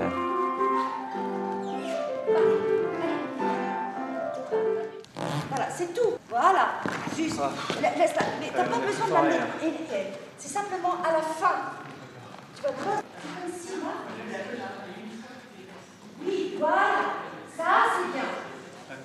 Là, quand je le regarde, je dis, mais euh, j'ai envie de lui dire, vas-y, mon gars, viens, je te prends par la main, je vais te sortir de là, quoi. Faut, faut que, à cette époque, avec ce cadre, avec cet environnement, avec, ce- avec tout, il faut que tu te casses. Et en fait, il y avait beaucoup de souffrance. Et je pense qu'il y a une telle, euh, enfin, en tout cas, c'est Telle pression, irra- Je sais pas, je sais, je sais pas, parce qu'il y, a- il y a des danseurs pour qui euh, ça se passe bien, visiblement, et qui sont très heureux, très épanouis. Mais moi, je pense qu'avec ma sensibilité, avec mon caractère, je savais ce que je voulais. Et, euh, et forcément, je ben, je me laissais pas faire. Et donc, euh, j'étais en lutte. Et donc, j'étais j'étais en position de, de garde, quoi. Mais j'avais, ouais, j'étais sur la défensive. Mais quand, quand on a l'impression d'être piqué tout le temps, ou qu'on a l'impression qu'on va être eu, qu'on va se servir de notre gentillesse, qu'on va se servir de son statut, de son pouvoir, bah forcément, on est comme ça. Enfin, moi, je me disais, mais je ne vais pas me laisser faire. Et puis, je savais que si je voulais changer quelque chose, eh ben, il fallait créer ma chorégraphie à côté, faire d'autres projets à côté, et finalement avoir un peu plus de prise sur ma vie, et de pas être simplement euh, interprète ou exécutant, mais aussi euh, créateur. quoi. On verra un petit peu plus tard, en tout cas, euh, comment, comment vous avez attendu pour être finalement étoile. Mm. Euh, et puis on va parler des débuts de Michel, voir comment s'est passé le début, puisque voilà, vous connaissiez personne, hein, on va voir comment vous avez fait euh, votre place dans ce milieu. Mais surtout, je me demande où on en est au niveau des recettes. Moi, je suis prêt à aller à la cuisine. hein. Ok. Tu veux que je t'aide, Chimène, ou est-ce que j'aide Michel? Aide Michel. Euh, Amène-moi les oignons déjà. Ouais, ah, les oignons. Alors, je m'en vais faire revenir mes oignons avec beaucoup d'attention. Il faut du gourmand du croquant. Exactement. Et ça, c'est quoi? C'est du, c'est Ah, du oui, persil? C'est des herbes, je ne sais pas ce que c'est, mais on va les foutre. C'est celle du jardin? Ouais. Il me les a amenés, moi je ne le connais pas, ce type. hein. Moi, je vais servir les pâtes de Michel. Et ça, c'est celui. Alors, Attention, euh, pas d'accident. 2, 3. Waouh vous me passerez je veux votre plat? Euh, D'abord le vôtre, cher Cuisto. Voilà, ne bougez pas, François, c'est parfait. Je vous remercie, Michel. Vous, vous m'avez l'air fin gourmet pour cuisiner ainsi. Bah, J'essaye, François, vous savez. C'est horrible. C'est très bon. Moi, je propose de reprendre le récit. euh, Donc, l'enfant, si je résume, euh, un petit gamin qui vit très heureux euh, en Tunisie, qui est déraciné, qui se retrouve en France, qui vit dans un premier temps le racisme. Et là, un exposé, et là, tout le monde vous écoute. Et vous avez la sensation euh, d'exister, vous avez euh, finalement euh, votre place quelque part. Vous vous dites, tiens, pourquoi pas, alors vous faites un peu de théâtre et tout. Et puis, sur un tournage, un jour, vous faites le chaouche, comme vous dites, vous dites, le stagiaire du stagiaire. Et là, vous rencontrez le mec comédien Rufus, à qui vous parlez un petit peu de ça secrètement, et il vous dit, quand on veut, on peut. Et on vous a laissé là. Et donc, on se dit, qu'est-ce qui s'est passé par la suite? Est-ce que Ben, par- je, je suis rentré à Paris, j'ai dit à mon père quand on veut, on peut. J'ai dit à peu près une vingtaine de fois, il m'a fait Tu m'as fatigué. passe ton bac, on verra après. Donc, passez votre bac? Je passe mon bac, je le loupe à un point. Putain, Tu te rends compte à un point Ouais, un Un point, un point, ça m'a coûté un an. Mais je commence déjà à faire du théâtre. J'a- J'avais encore l'angoisse de est-ce qu'on peut vivre de ce métier? Est-ce qu'on peut... Hmm. Je me suis inscrit à la fac de médecine parce que le premier projet dans ma vie, c'était d'être médecin. C'était pas du tout à regret que je m'inscrivais en médecine. Je suis resté deux heures à la fac de médecine. C'est ça. deux heures, je suis rentré voir mon père. J'ai dit, papa, les études de médecine, ça dure en moyenne 10 ans. On commence à gagner de l'argent au bout de 6 ans, 7 ans, parce qu'il y a l'internat après. Hmm, hmm, hmm. J'ai dit, donne-moi 5 ans. Si au bout de 5 ans, je gagne pas ma vie en faisant du théâtre, j'irai faire médecine. Alors, moi, je m'intéresse beaucoup euh, aux obstacles, parce qu'effectivement, euh, quand on est là où vous êtes, on ne s'arrête pas au premier obstacle. Et euh, le premier obstacle est un des plus importants, parce qu'il va vous suivre pendant très longtemps, c'est que vous vous présentez pour, euh, pour- à, à Strasbourg, dans un Ouais. théâtre populaire, le théâtre national. Ouais. Il y a deux conservatoires nationaux en France, Strasbourg et Paris. Et euh, évidemment, il n'était pas question que je sois pas pris. Hein. Moi, j'ai pas été pris. On m'a dit, avec votre accent, à la limite, vous pouvez être metteur en scène, mais pas acteur. J'en ai pleuré euh, pff, toute la nuit à la, à la gare de Strasbourg. J'ai retrouvé mes copains avec qui je faisais du théâtre au lycée. J'ai dit, essayez de monter une troupe? Et en même temps, il fallait bien bouffer. Parce qu'il n'était pas question que je dise à mon père que, que je ne trouvais pas d'argent pour vivre. Donc je faisais 10 000 trucs en même temps. Par exemple. Une usine de câbles électriques la nuit. C'était passionnant. Euh, distribuer des tracts dans les gares. Ça, c'était pas mal. Après, il y a eu un truc génial qui a duré, quoi, cinq mois. Chauffeur de grande remise. C'est-à-dire l'équivalent du VTC d'aujourd'hui, mais ça n'existait pas. Et il fallait parler anglais. Moi, je ne parlais pas anglais du tout. Mais le copain qui nous avait donné la combine, il nous a dit T'inquiète pas, le mec qui dirige ça, il pose toujours les mêmes questions. Et toujours dans le même ordre. Je t'ai écrit les réponses. Tu les apprends par cœur, tu me réponds. Mais non. Je vous jure que c'est vrai. On arrive pour passer l'examen. Parle anglais, on appris en répond. phonétique quasiment. Exactement, je ne sais même pas ce que je disais. Et je- on décroche le boulot. Et là, on a des bagnoles d'enfer. On transporte des Chinois, des Américains, des Allemands. Tout ça, en théorie, en anglais. Je parle pas un mot d'anglais. J'avais un dictionnaire à côté. Et je parlais avec les mains, avec les pieds, les machins. Je les faisais rire, je racontais n'importe quoi et tout ça. Et les mecs, quand ils revenaient, ils me rebandaient deux, ils me demandaient moi. Et en même temps, je répétais les spectacles que théoriquement on devait monter, mais on, on les montait, mais on n'avait pas de succès, mais on les montait. Moi, je jouais pas, j'avais, j'osais pas jouer, parce qu'on m'avait dit que j'étais- je serais pas. Tu faisais la mise en scène alors Ouais, je faisais la mise en scène. Et un jour, les spectateurs, ils sont tous partis. Il n'y avait, Oh, plus de- c'est il y avait- dur. il y avait pas de En spectateurs. plein milieu du Oh, spectacle. c'est ouais, dur. ouais, plus personne. Donc là, à un moment donné, vous êtes découragé? Pas tout de suite, parce que c'est trois rêves successifs. Le premier, c'était faire ce métier. Que ça marche ou que ça marche pas, on n'en a rien à foutre. On le fait. Le deuxième rêve, c'était d'accord, on le fait, mais qu'est-ce qu'on fait? On fait pas n'importe quoi, on choisit. Et le troisième rêve, c'est d'accord, on fait ce métier, mais s'il y a personne dans la salle, on n'existe pas. Hmm. Pendant ce temps-là, je travaille avec des enfants handicapés. Pendant six ans, ça, ça Ouais. consiste en quoi? C'est des enfants qui sont en classe d'adaptation, donc à la limite de l'hôpital de jour.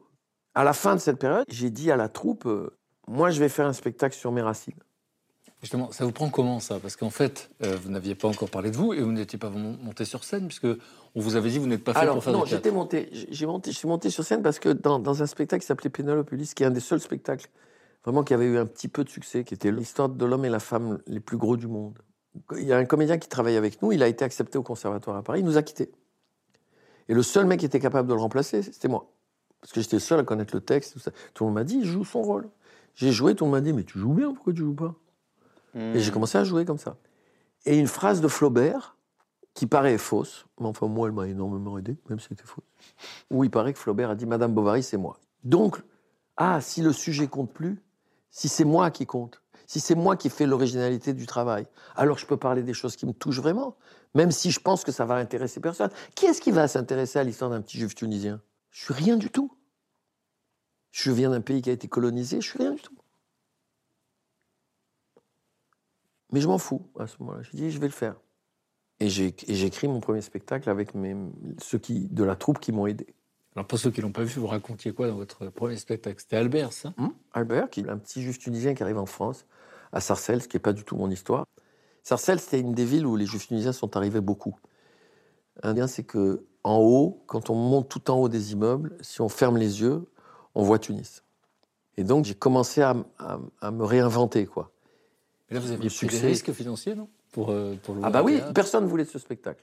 J'avais demandé à tous mes copains qui, eux, entre-temps, avaient fait des, comment, des études, ils commençaient à gagner du pognon et tout ça. Et je leur ai pris euh, à chacun 1000 balles. 15, ça faisait 15 000. Ça faisait 15 jours de représentation au Lucernaire. J'ai Vous apporté l'argent. le théâtre, en fait. Oui, et j'ai dit, voilà, vous prenez l'argent, vous me laissez jouer 15 jours, prenez la recette, prenez tout ce que vous voulez. J'en ai rien à foutre. Je veux jouer. Waouh Et en une semaine, c'est pas que c'était complet. C'est que les mecs, ils se battaient à coups de poing pour avoir des places. À coups de poing. D'accord? D'abord parce qu'il y a eu de bouche à oreille à l'intérieur de ma petite communauté. Mais ça s'est élargi très vite. Et je me retrouve au journal de 20h, Ouais, non. présenté par Léon Zitrone. Incroyable. Et Drucker m'invite au rendez-vous du dimanche.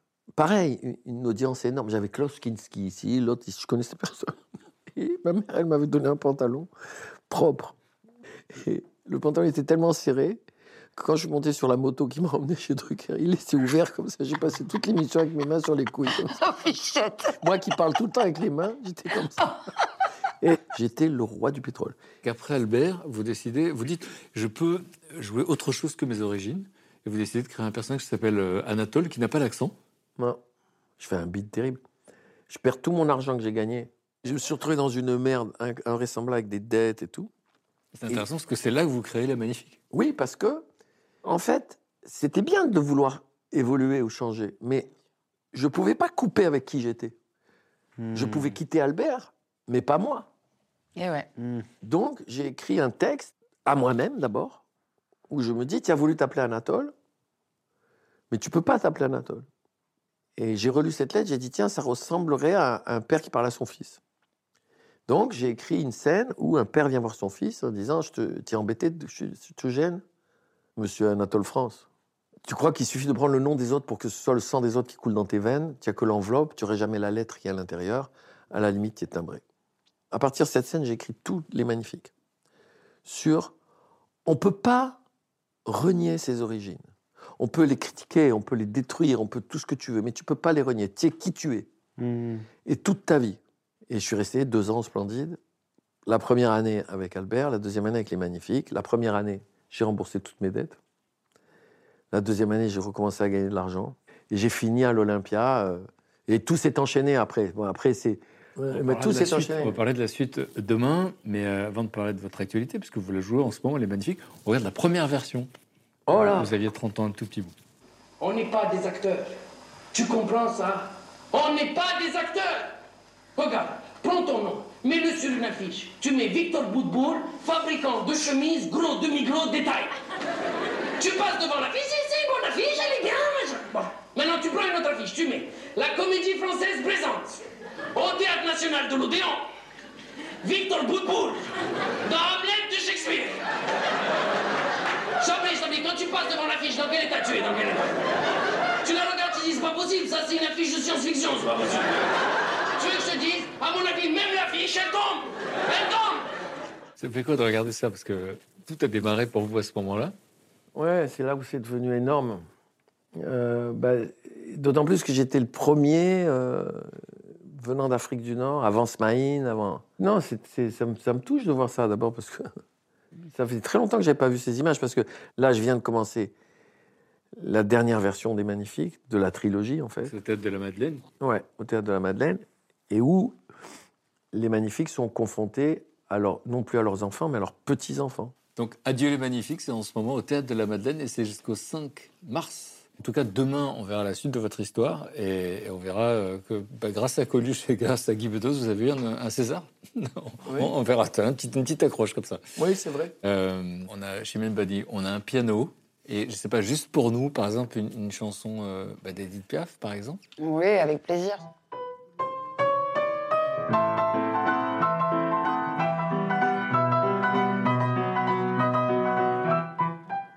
Je revois la ville en fête et en délire, suffocant sous le soleil et sous la joie. Et j'entends dans la musique les cris, les rires qui éclatent et rebondissent autour de moi. Et perdu parmi ces gens qui me bousculent, étourdi, désemparé, je reste là. Quand soudain je me retourne, il se recule et la foule vient me jeter entre ses bras. Emportés par la foule qui nous traîne, nous entraîne, écrasés l'un contre l'autre, nous ne formons qu'un seul corps. Et le flot sans effort nous pousse enchaîner l'un et l'autre, et nous laisse tous deux épanouis, enivrés et Entraînés par la foule qui s'élance et qui danse une folle farandole, nos deux mains restent soudées. Et parfois soulevés, nos deux corps enlacés s'envolent et retombent tous deux épanouis, enivrés et.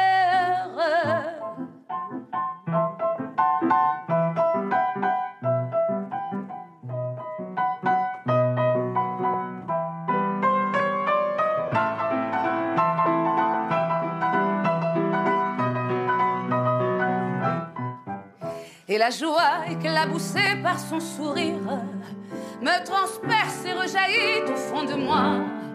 Mais soudain, je pousse un cri parmi les rires quand la foule vient l'arracher d'entre mes bras. Emportés par la foule qui nous traîne, nous entraîne, nous éloigne l'un de l'autre, je lutte et je me débat. Mais le son de ma voix s'étouffe dans le rire des autres. Et je crie de douleur, de fureur et de rage et je pleure. Et traîné par la foule qui s'élance et qui danse une folle farandole, je suis emporté au loin. Et je crispe mes poings maudissant la foule qui me vole. L'homme qu'elle m'avait donné que je n'ai jamais retrouvé.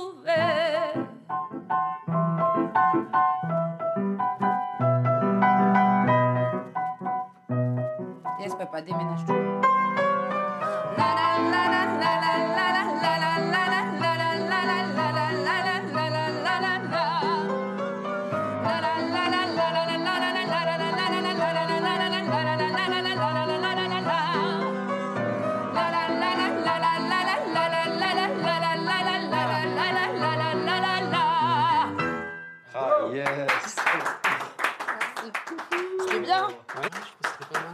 Impressionnant, bravo, bravo. Merci, c'est gentil.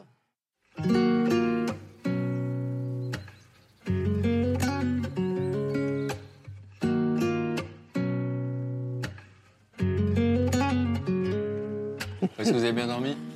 Oui, très bien. Et toi, Ouais. ça va? Et toi? Ça vous dit un petit peu de vélo de bon matin? On va Allez. chercher du cidre. Avec plaisir, ouais. On kiffe. Après, il y, a un- il y a un footing, après, il y a un, un petit trail en montagne et Ah tout. oui. Sympa. Petit cours de boxe, douche froide. Bien. et puis après, si jamais il y a le temps, peut-être que tu prendras un train, Michel, pour rentrer. Non, ah bah non, parce que ah, bien pas avant, je serais mort, de toute façon. Non. C'était mon rêve de faire du vélo à cette. C'est vrai L'hiver. On va rigoler. Avec, avec vous.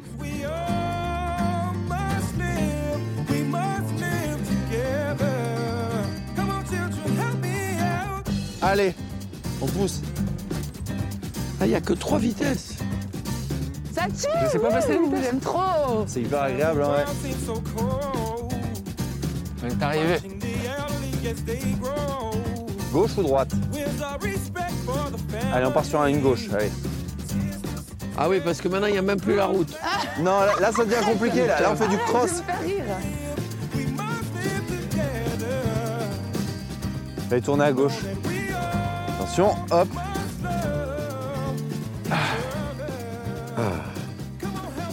Moi, je prends un petit arbre. Ah, super. Bonjour. Bonjour, Je m'appelle Chimène, enchantée. Chimène Badi, c'est ça? Oui, c'est ça. enchanté. Bonsoir. Bonjour. C'est Michel. Michel, c'est ça, ça me dit quelque chose. Donc, vous faites du cidre avec les pommes, ça? Alors ici, c'est une vallée où il y a beaucoup de pommiers. C'est bio, hein, d'accord, il n'y a pas de. Oh bah là, là, on va descendre, ça se passe en bas.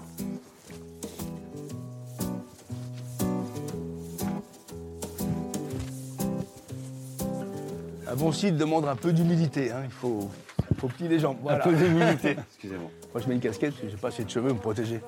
Vous connaissez l'expression pousser le bouchon? Poussez le bouchon Un, peu peu, loin. trop loin Eh ben, Maurice Mais il faut pas me demander de faire ça. hein. Allez franchement, vas-y, vas-y franchement. Tac. C'est du Franchement. taf, hein, en vrai. C'est ça. Attention à ta tête, hein. Alors on se met en dessous, il y en a un deuxième à côté qui va mettre le sucre.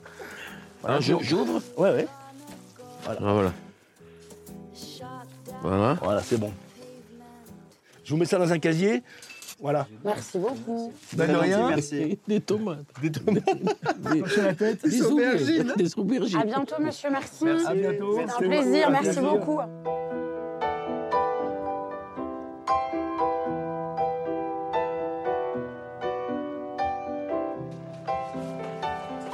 Donc, c'est la chandeleur, on fait des crêpes et ce sont vos premières crêpes, c'est ça? Moi? Oui, ah oui, Vous n'avez jamais fait de crêpes de Ozzy Jamais. Attends, mon chat, parce que Vas-y, vas-y, je te laisse. je la trouve un euh, peu épaisse. Mon chaton. Au bout de deux jours, c'est mon chaton. mon chat, Mich Mich. Mich, Mich. Mich, Mich. Ah ouais, Mes- mes surnoms, chatons. ouais. Allez, c'est parti. Alors, hop, 1, 2, 3, ninja, allez, hop, et alors normalement tu fais ça. Moi c'est pancake, tu vois. Hop. Et normalement il y a une Mets en plus, mets en plus. T'es prêt Michel Ouais, je suis 1, prêt. 2, 3. Voilà. Moi, c'est un sandwich qui m'a fait. On m'a dit un peu plus. Vas-y, vas-y, il faut que tu, tu, euh, tu ondules. Là, vous avez Tu bien vois. décollé. Quand, une fois qu'elle est décollée. Allez, attention, attention. T'es prêt Michel Vas-y, vas-y, fais sauter. Oh. Pas mal. Pas si mal, fait le hein. vœu, c'est bon Euh, Je l'ai déjà plié. Moi, je vous donne un conseil, écartez-vous un peu.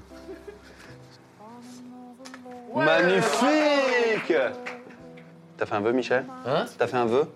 Ah oui, j'ai fait un vœu. De ne plus jamais faire de vélo le matin, l'hiver, avec trois abrutis. Ce qui veut dire qu'il nous aime beaucoup. Là ouais, voilà, on est... Elle est cuite, hein, celle-là Voilà, monsieur. Elle est. Bravo C'était la plus belle. C'est le plus beau lancé, là, tu vois. Tu peux lancer. Perfectionné, bravo. Non mais là, Tu mets à table allez. C'est la danse de la célébration. C'est quoi la danse. C'est ce que tu fais Hein? Crêpe. Quand tu me touches. Crêpe. Je me couche. Crêpe. Allez-y, prenez des crêpes. Tu aimes? Tu aimes, Michel? Ah, elle est belle, celle-là. Qui goûte, le, qui goûte ce, ce bon cidre? Allez. Un petit peu. hein. Tu me dis stop, hein Stop. François, allez. Allez, santé bah, à à la chandeleur et à son origine. Oui. Santé à ton spectacle prochain, Oui. à ton concert prochain. À votre spectacle. Mais il est bon C'est bon Hum, c'est bon. C'est bon ce petit site artisanal. Moi j'ai envie qu'on continue un petit peu votre histoire. 100% des carrières, c'est comme ça, d'accord Ouais. Comme 100% des existences. Et, et donc on a vu que vous, ça avait démarré très très vite, très Ouais. très jeune, 19 ans, Ouais. etc. Et qu'à un moment donné, pff, il y avait euh, un, un trop-plein, en fait. hein. Une grosse remise en question. Mhm. Jusqu'à quel point? Jusqu'au point de, me, de, peut-être euh, vouloir arrêter. Ouais, euh, j'étais perdue. Je savais plus vraiment euh, pourquoi je voulais chanter, en fait. J'avais fait un album qui n'avait pas forcément trouvé son, qui avait pas trouvé son public. C'était un album qui était sombre, qui, qui- que j'ai fait après avoir perdu ma voix, après le cancer de ma mère. Là, c'était une totale remise en question. C'est des craintes. Ça, plus, plus le sentiment de m'être perdue, de, de plus savoir. Si réellement j'ai encore envie de faire ça, si j'ai réellement encore envie de donner, si j'ai réellement envie encore d'accepter toutes ces souffrances, de les prendre pour justement euh, aller en scène derrière. Le regard des autres, c'était pesant. Ça l'a été longtemps, ça. Et aujourd'hui, euh, ça, j'en suis enfin libérée. Et c'est peut-être la chose la plus, la plus importante pour moi aujourd'hui. C'est que je me sens libre. J'ai enfin trouvé ma liberté. Ça n'a pas de prix, ça. Je me sens libre, libre d'être qui je suis. Et la métamorphose physique, elle, a- elle était à quel moment par rapport à ce que vous dites là? On peut perdre du poids, mais si on n'est pas forcément guéri euh, euh, cérébralement, eh ben, on n'est pas soigné. Donc ça peut recommencer. Et en fait, euh, on parlait de boulimie hier, on parlait de tout ça. Donc j'ai eu cette première, première perte de poids. Mais il s'est passé des choses difficiles et euh, des rencontres pas agréables euh, dans mon métier. C'est quoi une rencontre pas agréable dans le métier? Ça veut dire quoi? C'est rencontrer quelqu'un qui, qui va, euh, qui va vous bousiller, qui va vous bousiller, qui va bousiller votre carrière, qui va bousiller votre mental, qui va bousiller votre personne, et qui va un peu faire de vous un pantin. C'est rencontrer une personne qui va bouleverser votre vie, mais pas dans le bon sens. Aujourd'hui, c'est un immense mal, mais pour un immense bien. Parce que cette expérience-là m'a fait comprendre énormément de choses. Et c'est là que j'ai commencé à, à comprendre et à reprendre confiance en moi. Mais effectivement, j'avais repris du poids parce que, parce que, parce que je me soignais avec tout ça, quoi. En fait, je me, soi- enfin, je me soignais. Je m'apaisais. On remplit un vide, certainement. Bien sûr, on remplit un vide, c'est ça. Exactement. Mais c'est de la douleur à l'état pur, hein, par contre. Parce que sur le moment, peut-être que ça apaise, mais derrière, on est tellement déçus de nous. Déçus de se faire du mal aussi. Comme ça, gratuitement, pour, pour d'autres, en fait. C'est terrible. Mais euh, avec de la force, avec l'envie de s'en sortir, avec le bon entourage, on y arrive. On peut y arriver. Et en fait, euh, c'est comme ça que les choses ont recommencé doucement. Et puis, il y a eu le premier confinement où j'ai voulu m'occuper de moi, où j'ai pris le temps de pouvoir m'occuper de moi aussi. Eu un moment important, c'est quand euh, euh, ben, vous avez trouvé à nouveau l'approbation du public quand vous avez été dans Destination Eurovision. Euh, Moi, je reviens de loin à ce moment-là, en fait. hein. C'est-à-dire que, donc, on est en plein dans cette période où, où je me défends face à cette personne, euh, juridiquement. Je suis sur la tournée, euh, sur une tournée euh, qui s'appelle Méditerranéenne. Et en fait, on me contacte pour me parler de ce projet Destination Revision. Et moi, c'est justement la période où je suis vraiment dans le flou. Et en fait, on va aller, je vais aller en studio, je vais travailler. Et il y a une chanson qui va commencer comme ça, qui s'appelle qui commence avec ce texte qui peut nous dire qui nous sommes, rien ni personne, qui pourrait changer la donne, rien ni personne. Et alors le texte résonne en moi très fort à ce moment-là parce qu'il me ramène tout de suite à cette personne qui a voulu me transformer et, et- et- et me façonner à son image. Et du coup, je dis, c'est celle-là, c'est avec celle-là que je vais aller. Mais en plus, quand je fais Destination Revision, je réfléchis pas à, à l'Eurovision. J'ai juste envie de savoir où j'en suis avec le public. Qu'est-ce qui se passe? Est-ce que le public va me porter ou est-ce que le public va me laisser là, sur le bord de la route Mm. Et en fait, c'est le public qui me porte jusqu'en finale.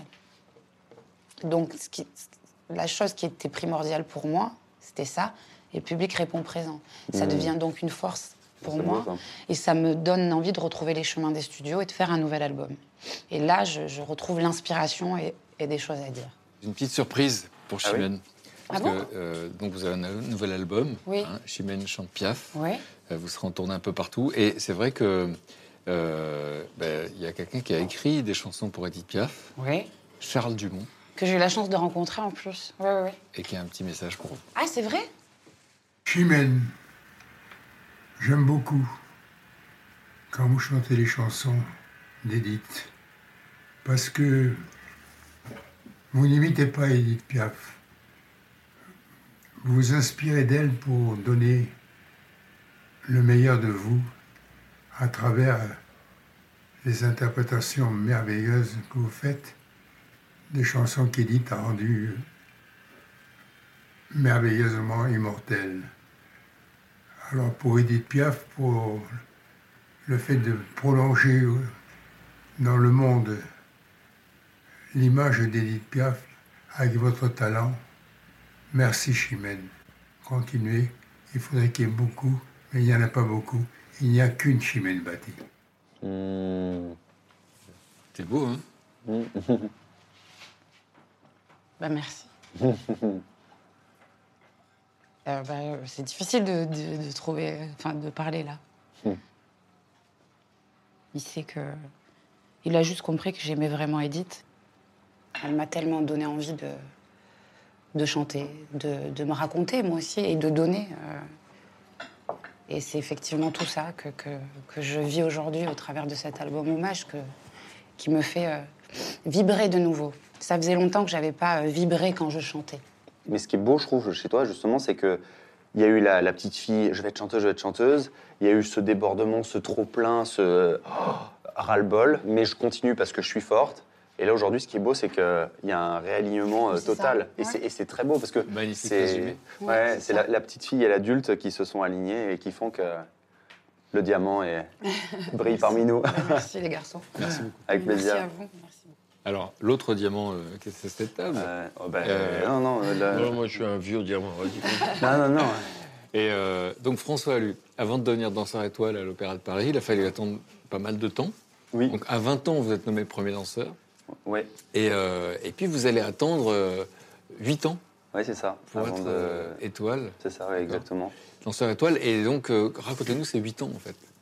Et Enfin, déjà, avant de se poser la question, il y a- moi, je faisais mon travail. C'est-à-dire que je, bon, j'essayais de faire les meilleures performances possibles à chaque fois.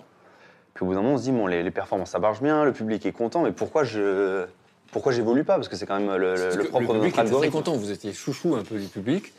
À la fois en interne, on me dit, ah, le rebelle, le machin et tout. euh, des fois, les regards euh, euh, me fusillaient à, plus d'une reprise. Et en même temps, de l'autre côté, il y avait toujours le public qui était au rendez-vous. Donc, merci à eux. Et en fait, il y a un moment où je me suis dit, bon, bah, peut-être qu'il faut, il faut peut-être se détacher. En fait, c'est une amie qui a 85 ans qui m'avait dit ça. Elle m'a dit, François, il faut que vous pratiquiez l'art du détachement. Alors au début, j'étais, ah, ok.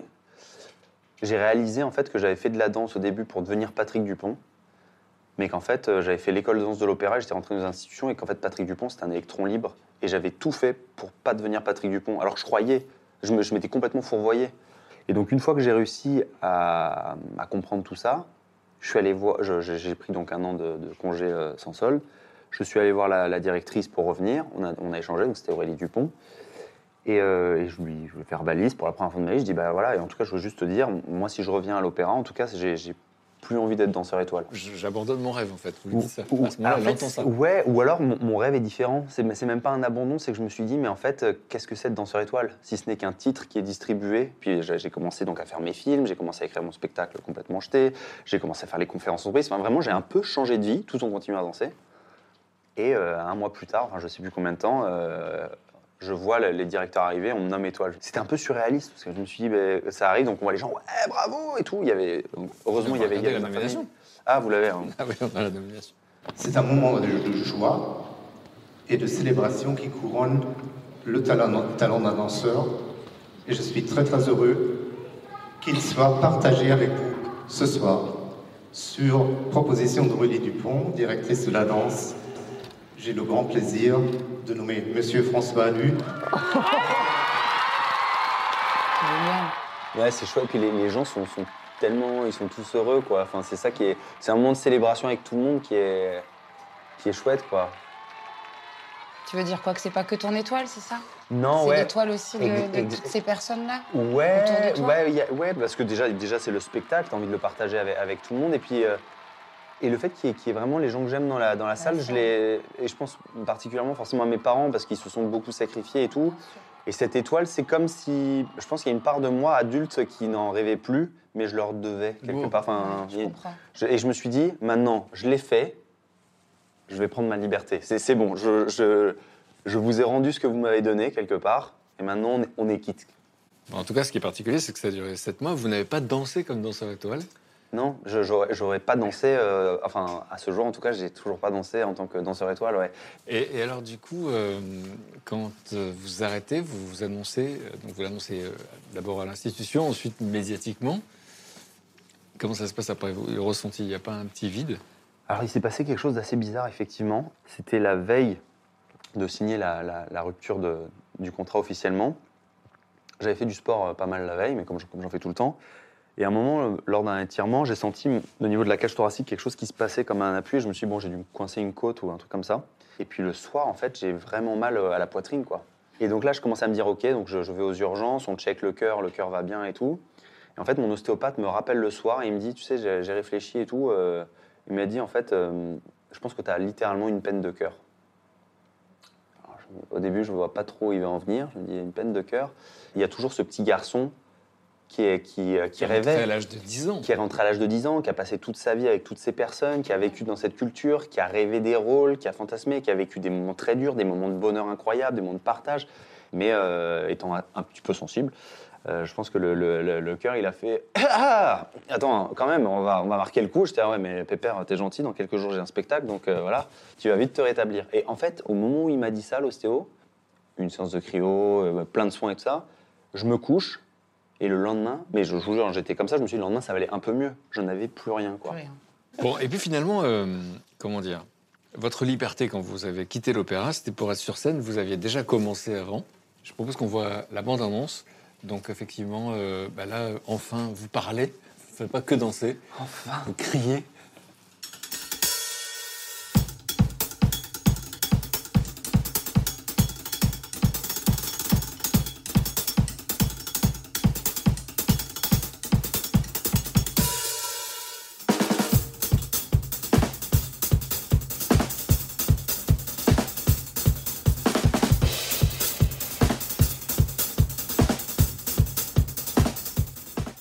Pour ceux qui n'ont pas vu le spectacle, juste en un mot, de quoi vous parlez Qu'est-ce qui vous inspire? En fait, dans ce spectacle, donc, il y a, pour faire euh, très résumé, il y a 15 solos de danse, du classique, du contemporain, du hip-hop. Il y a 12 personnages différents. Et euh, c'est un spectacle qui parle de, de l'identité, en fait, finalement, de, qui on est, de, comment briser le candidaton. T'en parlais, et moi, c'est vrai que c'est un thème qui me, qui me touche particulièrement. Et en fait, de, de se dire, en fait, comment briser ce carcan-là, et puis comment être à l'aise, finalement, avec notre singularité, avec nos peurs. Là, c'est pareil. Bah, vous- vous- Et vous tu danses où alors, maintenant? Là, je danse Dans prochainement à l'Olympia. ouais. Le Ouais, 5 ouais. février. Exactement, le 5 C'est février. Puis premier Olympia. C'est mon premier Olympia, ouais, ouais, franchement. Génial, félicitations. Bah, c'est gentil, merci, merci beaucoup. Je, je suis trop content, vraiment, c'est génial. on pourra vous voir où Un peu partout en Après, France euh, ouais, ouais, on va aller à Lille, on va aller à Lyon, à Montpellier. Quand je vois des artistes comme Chimène, comme toi, et vous êtes évidemment très différents, mais j'ai toujours, je me, quand je regarde, j'ai dit putain, ils sont vraiment, c'est des vrais artistes. Et moi, je me sens batata. Et toi, pas du tout. Ben non. Ouais, toi, t'as rien fait, Michel. Alors, on va en parler. J'adore. Alors, on peut pas tout raconter de votre carrière, Michel. Non, je sais. je Hein, sais. mais il y a un moment qui est, qui est important, c'est quand euh, vous jouez dans euh, Trois hommes et un couffin. Euh, ça va être euh, un moment hallucinant pour vous. Donc c'est vrai que vous avez du succès, on l'a dit, euh, au One Man Show, etc. Colin Serrault, c'est quelqu'un avec qui vous rêviez de travailler. Ouais, j'adorais. Et il y a des gens qui refusaient le rôle avant.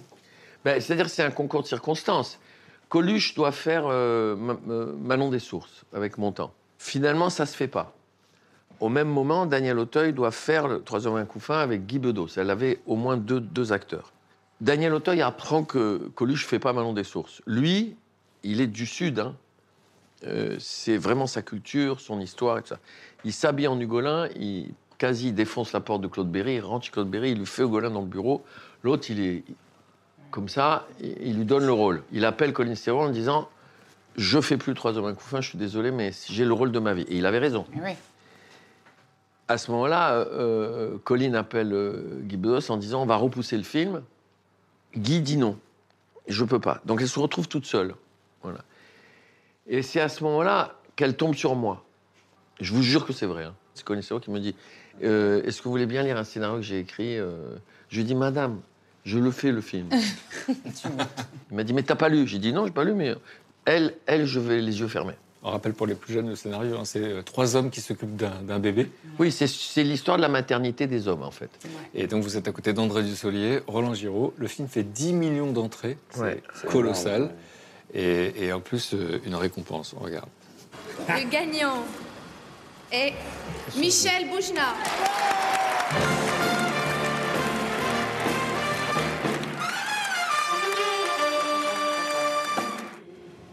Ce César ne serait pas là si, si quelqu'un n'avait pas écrit un film, si ce film, cette même personne n'avait pas réalisé. Cette personne s'appelle Colin Serrault.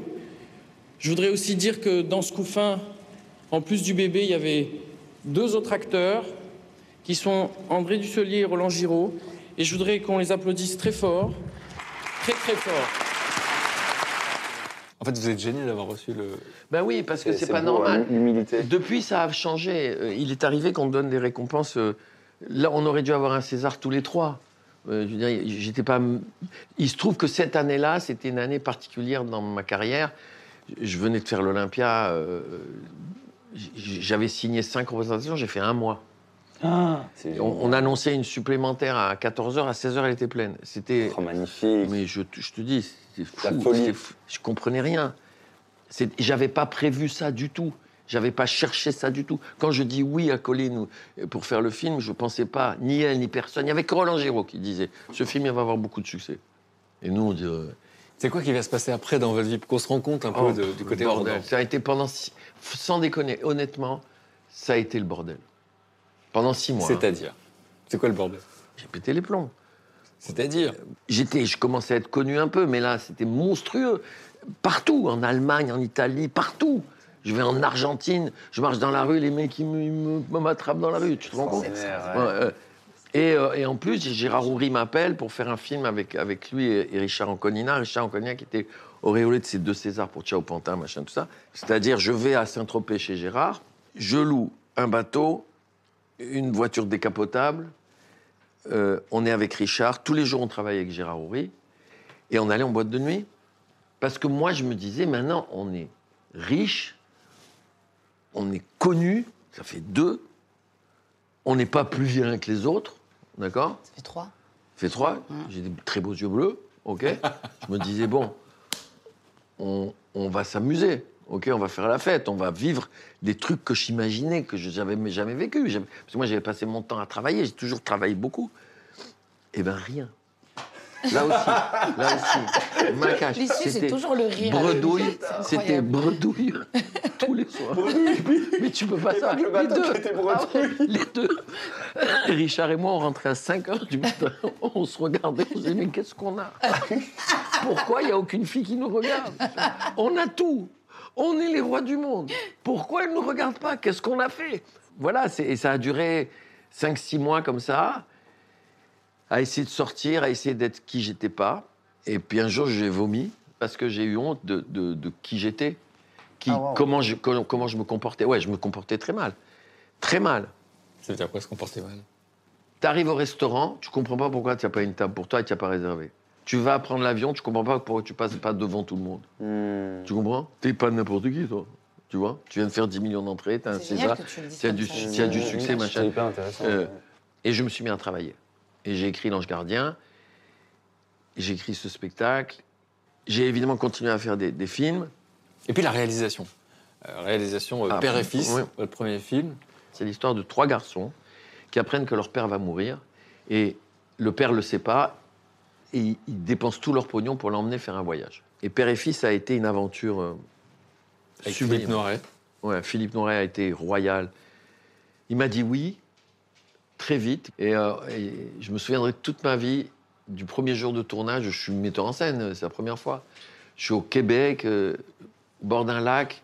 Il y a 80 personnes, il y a les camions, les caméras, la caméra, le bordel, quoi. Ce qu'on appelle le barnum. Et je regarde, je me retourne vers les producteurs, ça, je leur dis, euh, je suis vraiment obligé. je suis vraiment obligé de le faire. C'est génial. Et j'ai dit moteur pour la première fois de ma vie. Toute cette aventure a été incroyable. Il y a eu plusieurs réalisations. Euh, euh, la scène à nouveau. L'avare, c'est pas rien, parce que finalement, je pense au, au gamin qui a été refusé du, du TNP. À l'époque, on m'a dit tu peux pas être acteur. Donc là, je joue un grand classique sans l'accent. Et donc j'imagine Mais j'ai pas fait exprès hein, l'accent. J'avais jamais pensé que j'allais jouer sans l'accent. C'est quand tu joues Molière, tu es obligé de jouer la langue, la, la- la diction, l'écriture de Molière, et donc tu ne peux pas avoir l'accent. Quand je fais l'avare, c'est un cadeau du ciel.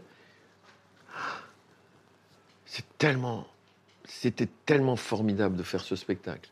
Et on a une phrase qu'est-ce que vous avez envie de transmettre?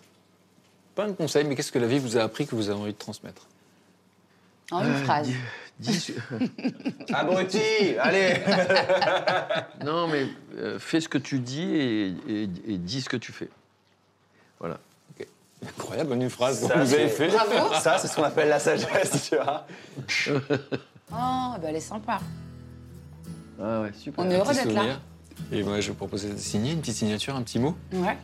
Tac, tac.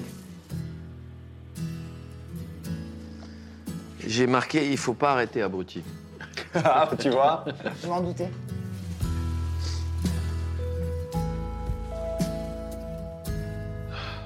J'ai dit hâte de vous retrouver au fond à droite, maison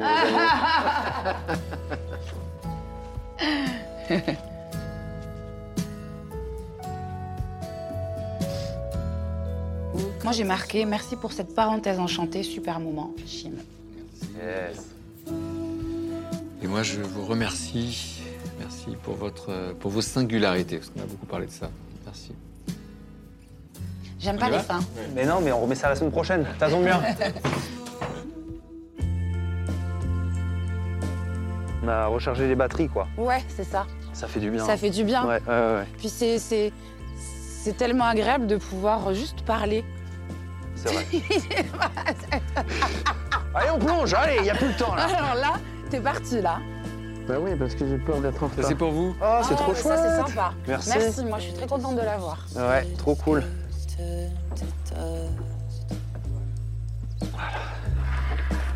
Merci. Merci beaucoup, Merci merci beaucoup. beaucoup, Frédéric.